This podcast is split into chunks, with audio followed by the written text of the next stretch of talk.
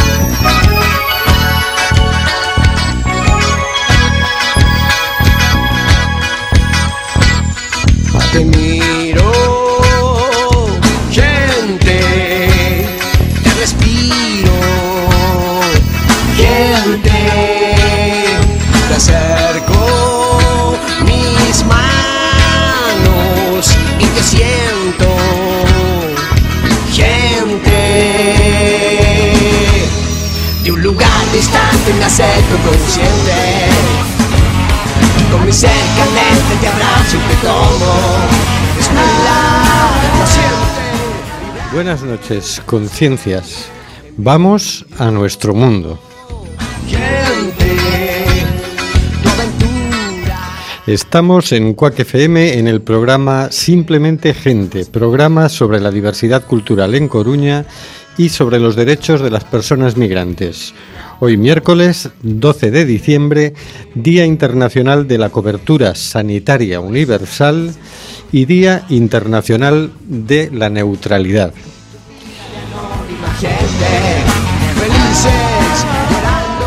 Volvemos a las ondas, volvemos a la frecuencia modulada. Estamos de nuevo en el 103.4.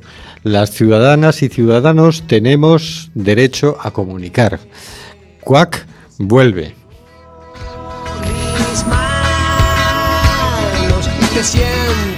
Nos puedes enviar tus opiniones y comentarios en directo por WhatsApp al 644-737-303 o por Facebook a Simplemente Gente en Cuac FM.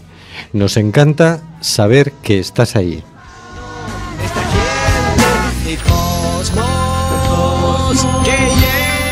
Seguimos denunciando los vuelos de deportación de inmigrantes que realiza Europa por medio de las compañías Air Europa, Aeronova y Swifter.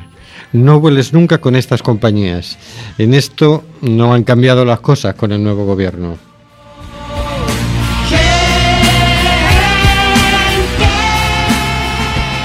Tenemos en control al mago de las ondas, Carlos Reguera. Hola, Carlos.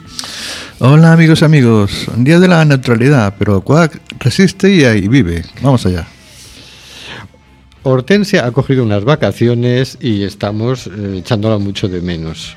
Más allá de las ondas tenemos al señor García. Buenas noches, señor García. Eh, buenas noches a todas y a todos. Estos días cumplió 70 años la Declaración Universal de los Derechos Humanos. 70 y sin apenas uso. y virgen, casi. y también, más allá de las ondas, tenemos a Óscar G. Buenas noches, Óscar. Hola, buenas noches. Espero que estéis mejor que yo porque yo he sido fiel a estos cambios de tiempo y me he cogido aquí un catarrazo de tres pares de narices. Pero no contaminaros y contagiaros a través de las ondas hercianas. Ya que eso, que vamos para adelante. Bueno, la cosa es mm, mantener las tradiciones. Está bien, está bien. y en el estudio José Couso, un servidor, Rubén Sánchez, que hará lo posible para que fluya este amordazado programa número 220, decimocuarto de nuestra sexta temporada. Amordazado porque, aunque no lo quiera el Congreso de los Diputados, seguimos amenazados por la ley Mordaza. Estamos en el programa Simplemente Gente en Cuac FM, emitiendo nuevamente por el 103.4 de la frecuencia modulada. Editorial, 70 años de derechos humanos. Las guerras de la primera mitad del siglo XX pusieron el contexto para que emergiera un acuerdo internacional en torno a nuevas instituciones y nuevas pautas de convivencia. Los horrores de millones de muertos en los campos de combate, la estupefacción provocada por la dificultad de comprender y explicar la exterminación sistemática de millones de personas por motivos de raza y el delirio de masacrar cientos de otros miles de personas en apenas segundos por el lanzamiento de bombas atómicas, habían dado las muestras suficientes para comenzar a percibir que estábamos en un punto de inflexión y en grados y niveles de violencia crecientes que ponían en juego la supervivencia de la especie. ¿Cómo se, ¿Cómo se planteó que la sociedad humana iba a concretar la liberación del temor y la miseria de los seres humanos? Con una nueva metafísica expresada en su artículo primero.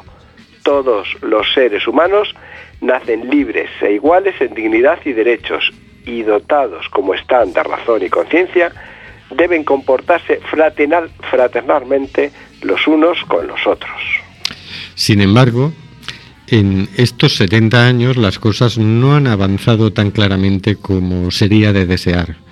Por supuesto que semejante declaración y proclamación ahora debería ser implementada por los estados nacionales. En su libro Cartas a mis amigos, eh, Silo analiza brillantemente algunos de estos aspectos. Dice, los artículos suscritos por los Estados miembros se basan en la concepción de la igualdad y la universalidad de los derechos humanos. No están en el espíritu ni en la exposición eh, taxativa de la declaración condiciones tales como estos derechos serán respetados si es que no se perturban las variables macroeconómicas o bien los mencionados derechos están, eh, serán respetados cuando se arribe a una sociedad de abundancia. No obstante, se podría torcer el sentido de lo expuesto apelando al artículo 22, que dice, toda persona como miembro de la sociedad tiene derecho a la seguridad social y a obtener mediante el esfuerzo nacional y la cooperación internacional, habida cuenta de la organización y los recursos de cada Estado, la satisfacción de los derechos económicos, sociales y culturales indispensables a su dignidad y al libre desarrollo de la personalidad. En ese habida cuenta de la organización y los recursos de cada Estado, se diluye el ejercicio efectivo de los derechos y ello nos lleva directamente a la discusión de los modelos económicos. Supongamos que un país con suficiente organización y recursos que de pronto pasa al sistema de economía libre de mercado. En tal, situación, el Estado tenderá a ser un simple administrador, al tiempo que la empresa privada se preocupará por el desarrollo de sus negocios. Los presupuestos para salud, educación, seguridad social serán progresivamente recortados. El Estado dejará de ser asistencialista. Por consiguiente, no tendrá responsabilidad en la situación. La empresa privada tampoco tendrá que hacerse cargo de los problemas, ya que las leyes que pudieran obligarla a proteger tales derechos serán modificadas la empresa entrará en conflicto aún con regulaciones sobre salubridad y seguridad laboral, pero la idea y la práctica salvadora de la privatización de la salud pondrá a la empresa en situación de, de llenar el vacío dejado en la anterior etapa de transición. Este esquema se repetirá en todos los campos a medida que avance la privatización que se ocupará de ofrecer sus eficientes servicios a quienes puedan pagarlo. Con lo cual, solo el 20% de la población tendrá cubiertas sus necesidades. ¿Quién defenderá entonces los derechos humanos dentro de la concepción universal e igualitaria si estos se, ejercerán? habida cuenta de la organización y los recursos de cada Estado, porque está claro que cuanto más pequeño sea el Estado, más próspera será la economía de ese país, según explican los defensores de esa ideología. En este tipo de discusión pronto se pasará de la declamación idílica sobre la abundancia general a la brutalidad expositiva que con carácter de ultimátum se presentará aproximadamente en estos términos. Si las leyes limitan al capital, este abandonará el país. No llegarán inversiones, no habrá préstamos internacionales ni refinanciación de deudas contraídas anteriormente, con lo cual se reducirán las exportaciones y la producción y, en definitiva, se comprometerá el orden social. Así, con toda simpleza quedará expuesto uno de los tantos esquemas de extorsión.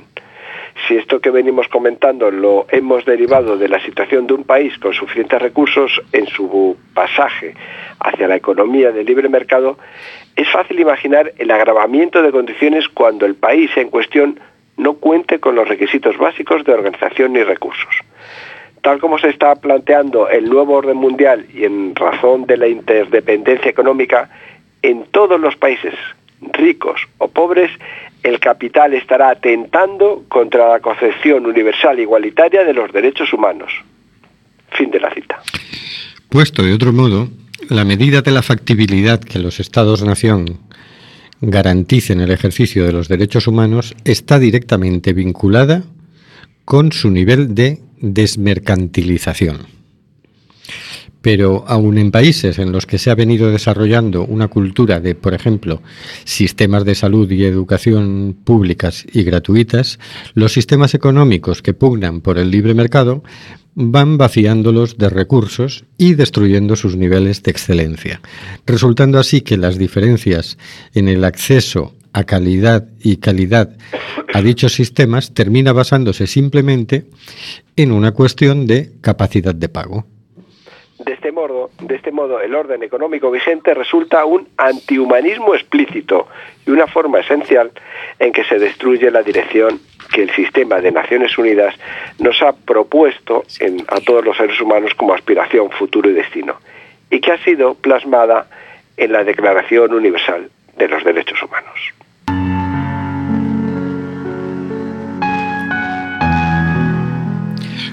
Cositas de la actualidad con el señor García.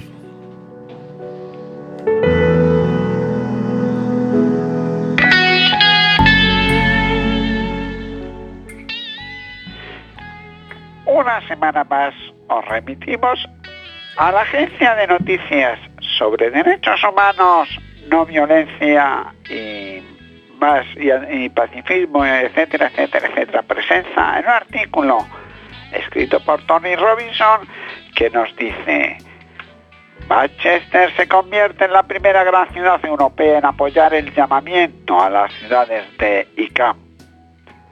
A medida que la campaña para poner en vigor el tratado sobre la prohibición de armas nucleares avanza al nivel de las ciudades, con el City Apple, llamamiento a las ciudades de ICAM, especialmente los estados con armas nucleares y sus amigos, la ciudad de Manchester, en el Reino Unido, famosa por sus equipos de fútbol y la música que ha inspirado a generaciones, ha aprobado una resolución para apoyar el tratado de prohibición. la resolución, además de expresar su apoyo al tratado, pide al gobierno del Reino Unido que busque activamente un acuerdo verificable sobre los estados con armas nucleares para eliminar sus arsenales nucleares mediante el apoyo al tratado para la prohibición de las armas nucleares y a los protocolos de buena fe dentro del Tratado de No Proliferación Nuclear. Anotada por unanimidad en la reunión del Consejo del 28 de noviembre, esta resolución se transmitirá también al Gobierno Central, cuya posición militarista hasta ahora anticuada está llevando al país a invertir 205 mil millones de libras 230.000 millones de euros en un nuevo sistema de misiles Trident. Los críticos de esta inversión, como la CNI, señalan que en realidad el dinero gastado superará con creces esa cifra, ya que todos los gastos militares previstos siempre lo han hecho históricamente. En tiempos de austeridad y de un Brexit económicamente devastador en el horizonte, está claro que hay mejores cosas en las que gastar el dinero. La resolución fue promovida por la campaña Autoridades Locales Libres de Armas Nucleares, cuyo presidente es el concejal de Manchester, Andy Galgofty. Al comentar la resolución, Galgofty dijo, estoy encantado de escuchar que el Ayuntamiento de Manchester ha aprobado por unanimidad una resolución de apoyo al tratado para la prohibición de armas nucleares sé que muchos otros miembros de la eh, eh, de las autoridades libres de armas nucleares estarán orgullosos de seguir su ejemplo. Las armas nucleares son aquellas de costosa y necesaria destrucción masiva de las que el mundo podría prescindir en gran medida. Las autoridades locales libres de armas nucleares se enorgullecen de trabajar con Hiroshima y Nagasaki y muchos otros pueblos y ciudades que exigen una forma diferente de política, de defensa y una nueva forma progresiva de seguridad internacional. Perdón. Más de dos tercios de los países del mundo dieron este valiente primer paso cuando acordaron el tratado el año pasado. Estoy encantado ahora de que las grandes ciudades del mundo puedan mostrar su solidaridad con ellos, aprobando tales resoluciones como estoy seguro que harán en los próximos meses. Sara Medillón, secretaria en funciones de la CND, dijo, resoluciones como esta son esenciales para que las autoridades locales puedan expresar las preocupaciones legítimas de sus comunidades sobre la amenaza causada por las armas nucleares y ejercer la presión necesaria sobre los estados para que se adhieran a este tratado crucial de prohibición nuclear. Beatriz Finn, directora ejecutiva de ICANN, dijo en Twitter, Estoy muy emocionada de escuchar que la ciudad de Manchester se ha unido al llamamiento a las ciudades de ICANN apoyando el hashtag TPNW y pidiendo al gobierno del Reino Unido que se una al tratado. Hashtag can Save, hashtag Manchester. El texto completo de la resolución es el siguiente. El Ayuntamiento de Manchester es miembro fundador y anfitrión de autoridades locales libres de armas nucleares y vicepresidente de los alcaldes por la paz dirigidos por Hiroshima, Ambos han estado trabajando durante más de tres décadas para promover el desarme nuclear multilateral. Multilateral, no, no sé lo que he dicho porque ya me estoy... Se me ha ido la hoja. Se te ha ido la hoja.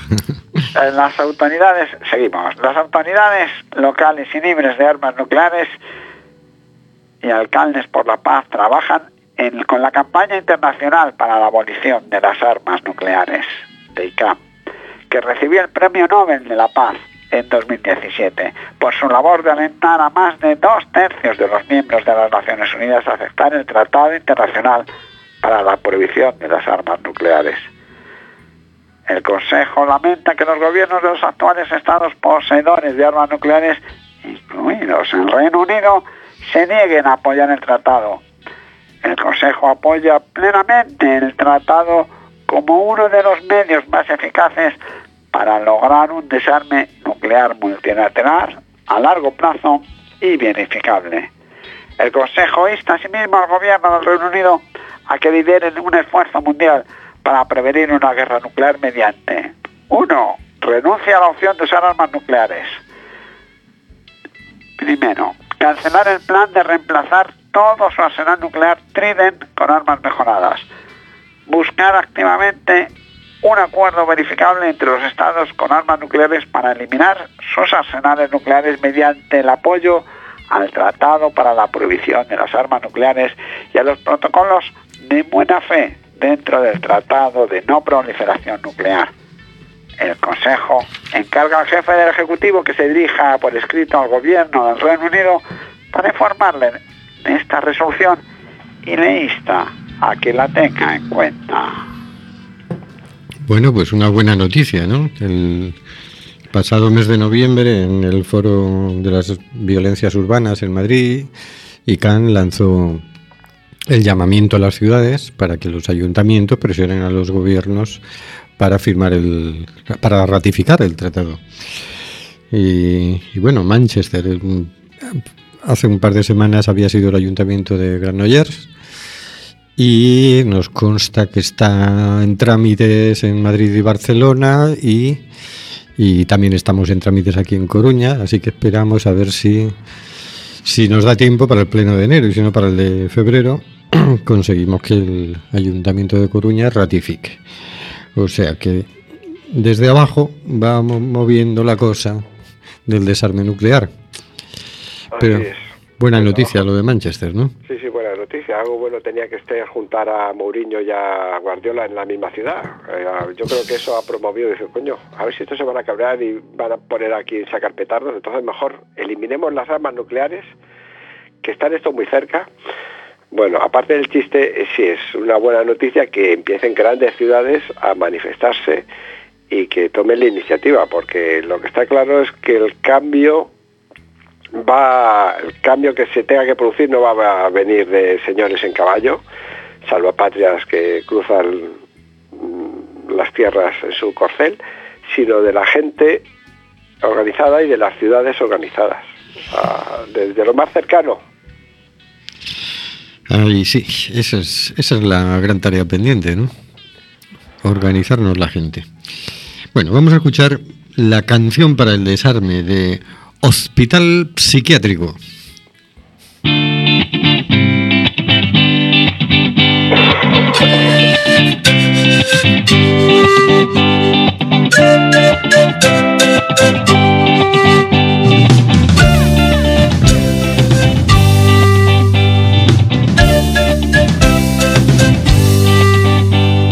Nos hicieron creer que por tener un arma somos más importantes. Nos hicieron creer que teniendo más armas tenemos más aguante. No más armas, no más guerras, no más niños muriendo. No más armas, no más guerras, no más gente sufriendo.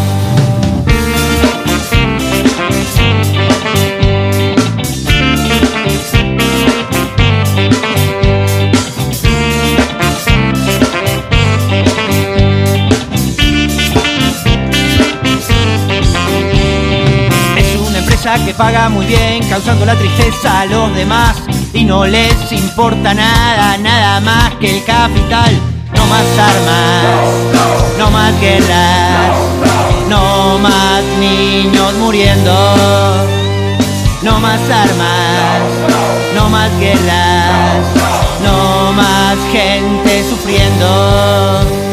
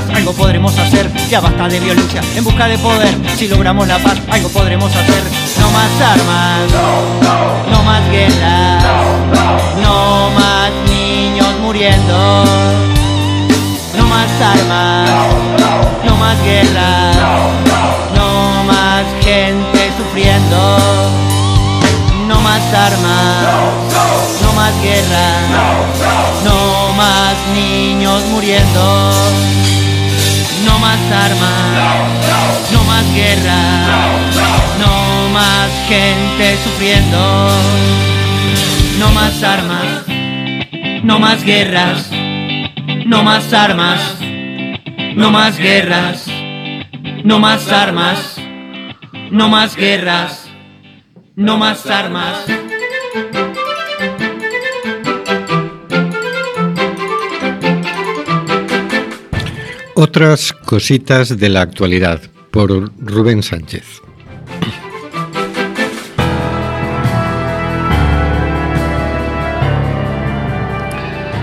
El gobierno eliminará las cuchillas de las vallas de Ceuta y Melilla a principios de año. Noticia publicada por Yolanda Mármol en el periódico el pasado 6 de diciembre. El Gobierno prevé eliminar las concertinas en el primer trimestre de 2019.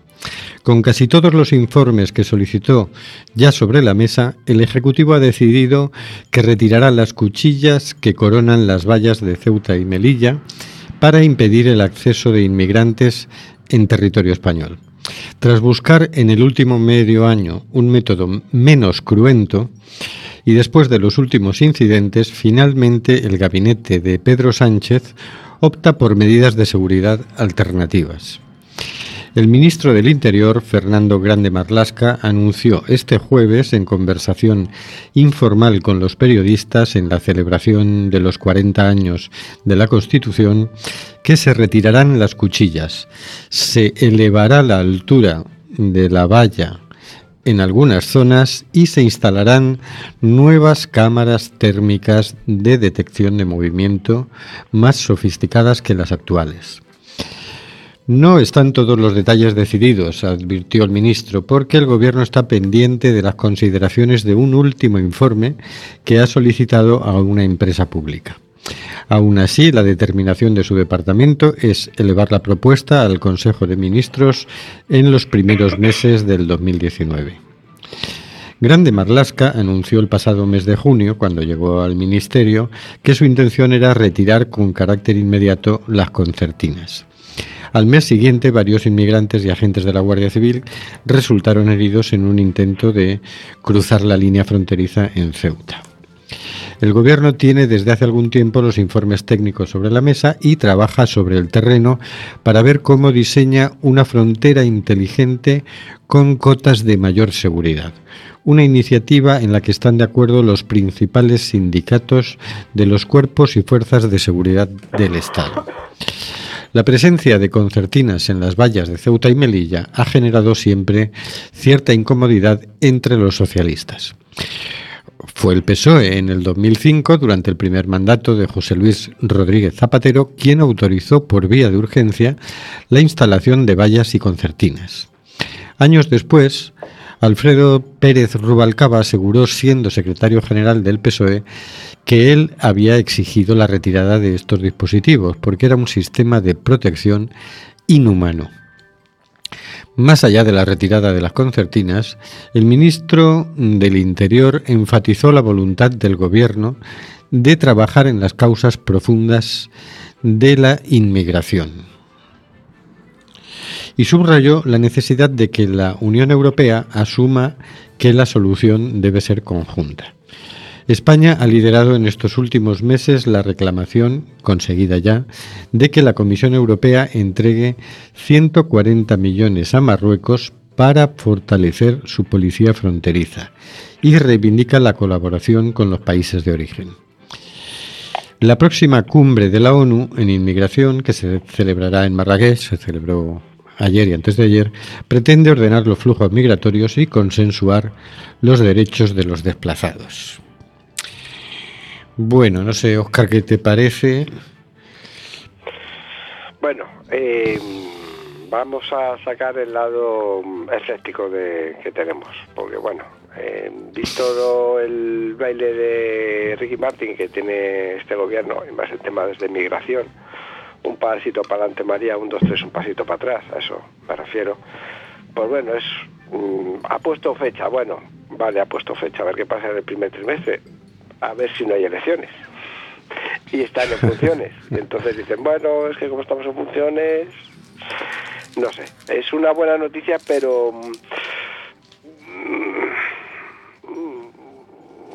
a medias también, porque eso de vaya más alta, frontera inteligente, no sé yo cómo lo, no sé. Que me, den más datos. Mm. Que me den más datos. Porque no sé yo a qué se referirán. En vez de concertinas van a andar con drones que hacen cualquier cosa. Yo qué sé. No sé. Esta como, cualquier cosa, ¿eh? como otras noticias de esta semana, que bueno, no son horribles, son positivas en principio, es como está en la línea de han decidido hacer una política migratoria un poco menos violenta. Es decir, van a mantener su política migratoria violenta, pero un poquito menos. Sí. La buena noticia es que sea un poquito menos violenta, que quiten las concertinas, bien, coño, quítenlas la puñetera vez y las vallas. Pero bueno, Bueno, sí. vamos, vamos por partes. Vamos, efectivamente. Vamos con la siguiente noticia. ONG y expertas sobre el pacto migratorio. Su significado político es importante, pero tememos que no se cumpla. No eres el único escéptico. Efectivamente, ayer y antes de ayer se reunió el Pacto Mundial por la Migración y en el convocado por la ONU y se acordaron cosas. La noticia la publica Iciar Gutiérrez en el diario.es ayer 11 de diciembre. Una buena noticia, una oportunidad, un reconocimiento importante. El balance en el que coinciden las ONG y especialistas consultadas por el diario.es sobre el Pacto Mundial para la Migración, aprobado por la mayoría de países de la ONU en Marruecos, suele venir precedido de un matiz de carga simbólica que explica en gran medida por qué lo consideran positivo. El contexto de avance del discurso xenófono en el que se ve la luz. El acuerdo no vinculante ha establecido el primer marco de coordinación internacional que pretende facilitar una migración segura, ordenada y regular. Es menos ambicioso de lo que sería deseable, porque va a depender mucho de la voluntad de los países, pero es importante por su significado político. Frente a la corriente de discursos racistas se ha lanzado un mensaje de que la migración es un fenómeno que ha existido siempre y debe ser gestionado y que no es un problema. Sostiene Álvarez, responsable de Investigación y Política Interior de Amnistía Internacional España. Sin embargo, como el resto de expertas consultadas, Álvarez coincide en subrayar que se trata de un acuerdo de mínimos, basado en las convenciones internacionales de derechos humanos aprobadas hace décadas y a menudo incumplidas. Deberíamos haber avanzado muchísimo más. Es de mínimos porque desgraciadamente tenemos que seguir recordando que las personas migrantes son personas con derechos. Es una pena que en el contexto actual tengamos que recordar lo conseguido y no podamos seguir avanzando. Lo importante es que no se siga expandiendo la visión pesimista y se impongan los discursos de odio. Apagados los focos de la cumbre, que ha concluido este martes, empieza la puesta en práctica. Gemma Piñol, directora de Políticas Migratorias y Diversidad en InStrategies, destaca que se haya puesto sobre la mesa la mejora de la coordinación entre los países para gestionar flujos migratorios. Pero insiste en que el documento no obliga jurídicamente a los Estados a cumplir los 23 objetivos a los que se comprometen. Está bien como ejercicio, pero ya está, es declarativo. Por eso es sorprendente que muchos países de la Unión Europea hayan estado en contra de un pacto que no les obliga a nada, cuando la soberanía nacional, en otras cosas, la tienen muy cedida a la Unión. Apunta en referencia a Estados miembros como Polonia, Hungría, Italia y Austria, que, como Estados Unidos, se han desmarcado del acuerdo. El texto incorpora medidas de protección y empoderamiento de los migrantes, o la puesta en marcha de operaciones de rescate para salvar vidas, pero también incluye acciones enfocadas a aumentar el control fronterizo o la cooperación internacional en los retornos.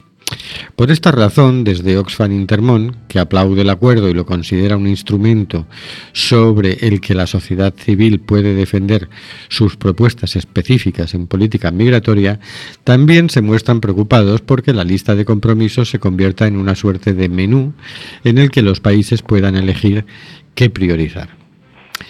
Está el riesgo de que al final nada cambie, porque se siga apostando por el control fronterizo y el enfoque de seguridad con la excusa de la lucha contra la inmigración irregular y no se combine con la protección de las personas. Es fundamental que todos los objetivos coloquen a las personas en el centro y que las voces de los migrantes estén presentes en las políticas que les afecten. Opina Eva Garzón, responsable de desplazamiento global de la ONG. En la misma línea se expresa Álvarez de Amnistía Internacional. La deriva en la que estamos donde los propios países, entre ellos España, priman el control migratorio frente a todo, nos hace tener miedo de que el pacto no se cumpla. Pero en este contexto hay que verlo como una oportunidad de que se puede hacer de otra manera, sostiene la experta. E insiste, es importante que haya rutas legales, seguras y ordenadas, pero no puede servir de excusa para cerrar las fronteras a quienes huyen de violaciones de derechos, porque no se hayan salido de la forma establecida.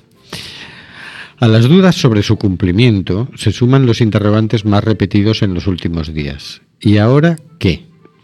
¿Cómo se van a poner los estados a trabajar? Al ser un marco declarativo absolutamente voluntario, le faltan cosas. Por un lado, indicadores de seguimiento. Por otro, esto cómo lo operativizamos. ¿Qué quiere decir, por ejemplo, poner en valor las remesas? Ahora que superamos la primera prueba, hay que ver si avanza o se queda en una confirmación de voluntades, ejemplifica Piñol. Es más el principio que el final de un camino. Ahora como sociedad civil nos corresponde organizarnos sobre las propuestas para cumplir el pacto. Por ejemplo, de forma urgente hay que desmilitarizar el enfoque migratorio y empezar a crear vías legales y seguras como poder solicitar asilo desde las embajadas o los visados humanitarios. Cuenta por su parte Garzón. Este lunes, un desfile de líderes y representantes de decenas de países escenificaban su apoyo al pacto en Marruecos, país anfitrión de la cumbre sobre el que pesan numerosas denuncias por el trato a las personas migrantes que tratan de llegar a Europa, como las redadas y los traslados iniciados este verano tras la promesa de fondos europeos. Marruecos es África y dentro de las negociaciones los países latinoamericanos y africanos han querido que este pacto saliese adelante. A Marruecos le exigimos lo mismo, que pase de las palabras a los hechos y sean consecuentes con la celebración de la cumbre y revisen políticas migratorias, comenta Álvarez. Marruecos es uno de los muchos países que tienen que elaborar una política integral, no solo de gendarme de fronteras. Si esto sirve para inspirar, bienvenido sea, apunta Piñol. Entre los asistentes, el presidente del gobierno español, Pedro Sánchez, acudía para dar su respaldo rotundo al acuerdo. Las organizaciones consultadas valoran positivamente la postura del Ejecutivo, pero piden que esta defensa se traduzca en un giro en las políticas migratorias. Este interés por gestionar la migración es completamente incompatible con las devoluciones en caliente en Ceuta y Melilla, las expulsiones express o negarse a firmar los convenios de la OIT sobre trabajadores migrantes pendientes de ratificar, apunta la responsable de Amnistía Internacional. En este sentido, Red Acoge recalca en un comunicado que tras la firma de este pacto España no puede negar el auxilio a ninguna embarcación que se entregue se encuentre en peligro en alta mar. En referencia al caso del pesquero español que hace unas semanas rescató a 12 personas frente a las costas de Libia a las que el gobierno trató de devolver. Tampoco puede mantener un acuerdo bilateral como el que tiene firmado con Marruecos, incide la ONG, que pide poner fin a una política de fortalecimiento dirigida a la contención de todas aquellas personas que quieren llegar a los países europeos, o el cierre de los centros de internamiento de extranjeros. A través de la rúbrica del acuerdo, los estados, entre ellos el español, se comprometen a acudir a la detención de migrantes solo como medida de último recurso. Tras el fin de la cumbre, las ONG adelantan que van a estar vigilantes. Esperamos que no se quede solo en un gesto. Otra noticia en la línea de la anterior, ¿verdad, Oscar? Así es. Hay buenas intenciones o buenas aparentes intenciones. Eh, la verdad es que sí, esta semana eh, sí ha un pequeño viento, algo esperanzador, pero, a ver, la cuestión es como esa declaración tan mona de 60 años. Trabajemos para ponerla en práctica, trabajemos para poner en práctica esto. Vamos con esa noticia. Bueno, vamos a ver mm, cuáles son los 23 objetivos que se han firmado, porque que hace una semana eran 52. Este lunes se quedaron en 23. Entonces, vamos a, ver cuáles son esos 23 objetivos. Primero, recopilar y utilizar datos exactos y desglosados para formular políticas con base empírica. Segundo, minimizar los factores adversos y estructurales que obligan a las personas a abandonar su país de origen. Tercero, proporcionar información exacta y oportuna en todas las etapas de la migración. Cuarto, velar porque todos los migrantes tengan pruebas de su identidad jurídica y documentación adecuada. Quinto, aumentar la disponibilidad y flexibilidad de las vías de migración regular. Sexto, facilitar la contratación equitativa y ética y salvaguardar las condiciones que garantizan el trabajo decente. Séptimo, abordar y reducir las vulnerabilidades en la migración. Octavo, salvar vidas y emprender iniciativas internacionales coordinadas sobre los migrantes desaparecidos. Noveno, reforzar la propuesta transnacional al tráfico ilícito de migrantes. Décimo, prevenir, combatir y erradicar la trata de personas en el contexto de la migración internacional. Un décimo, gestionar las fronteras de manera integrada, segura y coordinada. Duodécimo, aumentar la certidumbre y previsibilidad de los procedimientos migratorios para la adecuada verificación de antecedentes, evaluación y derivación. Décimo tercero, utilizar la detención de migrantes solo como último recurso y buscar otras alternativas. Décimo cuarto, mejorar la protección, asistencia y cooperación consulares a lo largo de todo el ciclo migratorio. Décimo quinto, proporcionar a los migrantes acceso a servicios básicos. Décimo sexto, empoderar a los migrantes y las sociedades para lograr la plena inclusión y la cohesión social. Décimo séptimo, eliminar todas las formas de discriminación y promover un discurso público con base empírica para modificar las percepciones de la migración. Décimo octavo, invertir en el desarrollo de aptitudes y facilitar el reconocimiento mutuo de aptitudes, cualificaciones y competencias. Décimo noveno. Crear las condiciones necesarias para que los migrantes y las diásporas puedan contribuir plenamente al desarrollo sostenible en todos los países. Vigésimo. Promover transferencias de remesas más rápidas seguras y económicas y fomentar la inclusión financiera de los migrantes. Vigésimo primero, colaborar para facilitar el regreso y la readmisión en condiciones de seguridad y dignidad, así como la reintegración sostenible. Vigésimo segundo, establecer mecanismos para la portabilidad de la seguridad social y las prestaciones adquiridas. Y vigésimo tercero, fortalecer la cooperación internacional y las alianzas mundiales para la migración segura, ordenada y regular. O sea, vamos a seguir teniendo una política migratoria violenta, pero un poquito menos. Es como lo de las concertinas. A mí me ha hecho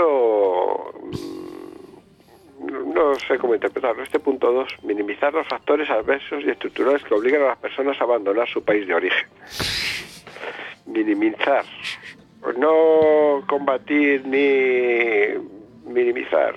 Bueno, como que alguien lo ha colado. Yo creo que este lo han colado, mm, pero lo, han colado retocado, pero se lo han colado a alguien. Bueno, aunque tú decías que eran cincuenta y pico y se ha quedado en 23. Así que, pero eh, ese punto me, porque todo lo demás tiene que ver con el, el o casi todo, eh, tiene que ver con lo que es el desplazamiento, la, pero ese tiene que ver con el motivo de, por el que te vas. Claro. y ese es un punto muy importante tener en cuenta. La gente no sabe que no, la mayoría de la gente no viene por una aventura, porque vamos, cruzar el desierto de Sáhara casi sin medios y cruzar el Mediterráneo eh, en una barcaza saturada y pues no sé si es aventura, deporte de aventura, pero Sí, sí, es que, eh, claro, tiene dos, dos lados el tema, ¿no? Porque por un lado, migrar es un derecho. Es decir, que si la gente migrara por gusto, estaría en su, en su derecho. Estaría en su derecho. Pero también hay mu- muchísima migración forzada y las previsiones son de que se va a multiplicar. Es decir, por un lado por el cambio climático, por otro lado por la guerra, por otro lado por el hambre, por otro lado por enfermedades. Es decir, hay migraciones forzadas, ¿no? Y por otro lado, efectivamente, pues, ¿quién no quiere vivir en un país más desarrollado, no? Claro, nadie se va fácilmente de su casa. Oye, es- estará más desarrollado Suecia, pero a mí no se me ocurre irme a vivir a Suecia. Podrás decirme que se vive mejor en Finlandia, pero mm, pues mira, no me atrae lo más mínimo. Yo prefiero estar aquí, quedarme aquí en mi casita. Entonces, es decir, vale, los factores que fuerzan a la migración, bien, pues tenemos por un lado el cambio climático. Vamos a hacer una política que reduzca el impacto del cambio climático o no. Vamos a dejar de contaminar o no. Vale. Pero también hay guerras. ¿Y quién suministra las armas para esas guerras? Porque que yo sepa, fábricas de armas allí en, en África no tienen. Entonces, mm, parece que hay algunos muy interesados en, en eso, ¿no? Todos esos temas hay que revisarlos. No sé si lo van a hacer, mm, pero bueno, por lo menos lo han dicho, ¿no? y no hay que olvidar, hay expoliación de recursos naturales. Se explotan Eh, los recursos naturales de, de África o de Sí, sí. Sudamérica o de Asia. Eso es un Los beneficios se van, se evaporan y allí se quedan migajas en el mejor de los casos. Bueno, pues hombre, pues no estaría mal que que no se, que no se vayan, vale, pero que paguen sus impuestos, los mismos puestos, impuestos que pagarían aquí en Europa o en su país de origen, que los paguen allí. Porque a lo mejor eso también eh, ayudaría, mm, eh, como dices tú, la inmigración es un derecho, o sea, yo no puedo estar, o sea, no es un derecho a eh, emigrar por ser pobre, no, no, puede emigrar quien le dé la gana, pero quien emigra es porque uno de los motivos, mejor dicho, de la gente que emigra es la falta de futuro en su lugar de origen. Entonces habrá que atender a eso, ¿no? Habrá que atender a eso, sí, sí, sí. Pero bueno, fíjate que el tema es, el discurso es, bueno, vale, esto de la migración es normal, siempre la ha habido y siempre la habrá, y lo que hay que hacer es humanizarlo un poquito, ¿no? Un poquito. No, nos, no se han atrevido a, a- a decir mucho, hay que humanizarla mucho. Bueno, vamos a leer media noticia. eh, mm, porque hay otra medio buena noticia. Hoy eh, Hortensia estaría a gusto porque no estamos hablando de ningún desastre. El Parlamento Europeo respalda los visados humanitarios para que los demandantes de asilo puedan llegar a Europa sin arriesgar su vida. La publica Andrés Gil en el diario.es ayer también. A la segunda, el Parlamento Europeo ha pedido que se pongan en marcha los visados humanitarios este martes, en una votación repetida tras la polémica sesión de hace un mes. Además de esta recomendación, la Eurocámara ha aprobado también el Código Comunitario sobre Visados, que sí requiere modificar la regulación europea. El escándalo fue tan mayúsculo en la Cámara que Tajani decidió de forma inusual y tras las presiones y protestas de los eurodiputados socialistas de la izquierda y verdes repetir el voto en el plenario de diciembre.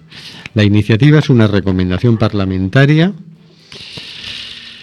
y la propuesta pretende establecer un mecanismo, visados humanitarios, para que los solicitantes de asilo puedan llegar a Europa sin arriesgar su vida. El ponente de la iniciativa fue el eurodiputado Juan Fernando López Aguilar del PSOE y este martes ha salido adelante por 429 votos a favor y 194 en contra. Es decir, el compromiso es eh, conceder visados humanitarios antes de llegar a Europa, es decir, pues en Marruecos, en Argelia, etcétera, ¿no? Para eso los consulados tienen, hay que habilitarlos. es otra buena noticia. Esto es lo que llevábamos pidiendo en realidad desde 2015, ¿no? Vías de acceso seguras.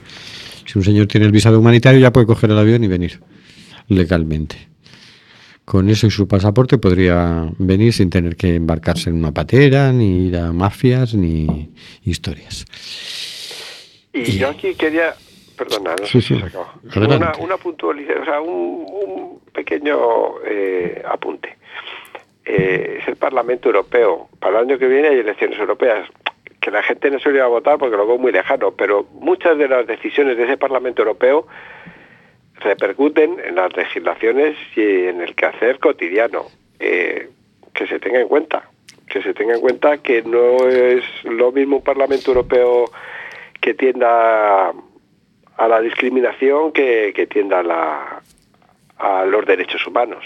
De momento el Parlamento Europeo que está ahí ahí eh, suele un poco hacer caso, intentar intentar eh, buscar normas que favorezcan la no discriminación, que favorezcan eh, este tipo de, la no discriminación, el tema de ecología, el tema de contaminación, muchas normas nacen del, del Parlamento Europeo. Bueno, eso que, que no nos olvidemos, no va a ser que, que salgan los Pascuales y sus amigos y entonces la, lo, des- lo intenten, eh, ¿cómo se dice?, eh, destruir, no, eh, bueno, quitar del medio. Que somos Europa, que somos un, tenemos, estamos dentro de la Unión Europea que eh, hay cositas que sí se pueden, sí están ayudando. Eso es lo que quería decir. En fin, el sistema de visados humanitarios propuesto permite a quienes buscan protección internacional solicitar un visado en las embajadas o consulados de la Unión Europea en el exterior, que les daría acceso al territorio europeo, específicamente al Estado miembro que emite el visado, solo para presentar la solicitud de asilo. Vale. Eso, eso sería el pasito adelante. Está bien, está bien. Es una semana que han pasado cositas. No grandes cosas, no ha cambiado la política migratoria, no deja de ser una política violenta que no reconoce el derecho a la libre circulación. 70 aniversario de los derechos humanos y este derecho humano se lo pasan por el arco del triunfo. Bueno, vamos rápidamente con la agenda semanal.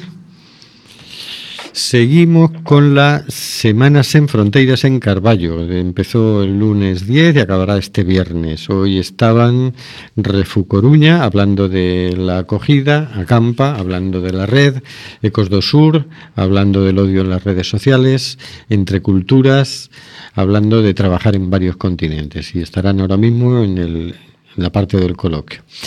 Mañana, jueves 13, eh, el tema es Arte Comprometida presentación del libro Stop de LR con el escritor y la editora. Ilustraciones en directo con Bruno y Laura Toga. Premio escolar, canción denuncia en apoyo a las personas refugiadas. De libros y obras. Y mesa coloquio. Y el viernes eh, el tema es los rohingyas, apátridas, el mayor campo de personas refugiadas del mundo se hará la entrega de premios del concurso de microrelatos Cuentos sin Fronteras, hablarán Médicos sin Fronteras y habrá una charla coloquio. El sábado 15, de once y media a 3, en el Café Universal, en la calle San Andrés 1, organizado por la ONG Aire. Eh, segundo, Bermú Solidario. Será este sábado por la mañana. Podrás degustar ricas tapas y disfrutar sobre la una de la actuación del mago Charlangas. Entrada libre. Ven a brindar con nosotras y nosotros por un próspero 2019. Te esperamos. Y el miércoles que viene, eh, 19, a las 7 de la tarde, en el local de Ecos do Sur, en la avenida Finisterre 109, organizado por Ecos do Sur y la María Atlántica, eh, taller de activismo antirracista, cómo combatir el discurso del odio en Internet. Y con esto nos despedimos. Hasta el próximo miércoles 19 de diciembre, que seguiremos aquí. Hasta luego, Carlos. Hasta luego, amigos y amigas. Una bonita agenda, ¿eh? Muy buena, sí. Tenemos, tenemos que hacer esta semana. Hasta luego, señor García. Buenas tardes, buenas noches ya y buena semana. Hasta luego, Oscar. Hasta luego, buenas. Que, que descanséis, como tengo que descansar yo ahora. Hasta luego, Hortensia. Hasta luego, Nuria. Hasta luego, Maribel. Hasta luego, queridas y queridos oyentes.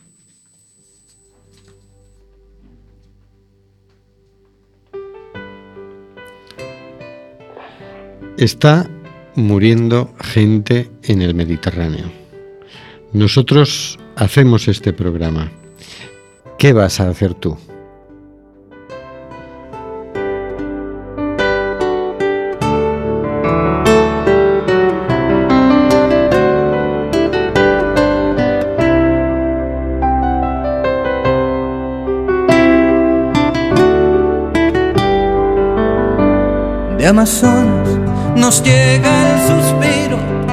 Hijo que vive en Chalpín. Y en Namibia se escucha el ronquido, inquieto y dormido, del nevado del Ruiz. Mientras que hoy la pampa abraza Berlín. Coliseo despierta New York. Chacareras bebiendo de un pan, soleares de un tan y una isa de un son. Y una quena con gaita escocesa bailan en la clave de un djembe y un bongo. Hoy el reggae se impregna con alma de sol entonando una misma canción. Quizás barriendo fronteras se hermanen las tierras bajo un mismo sol. Y en el encuentro profundo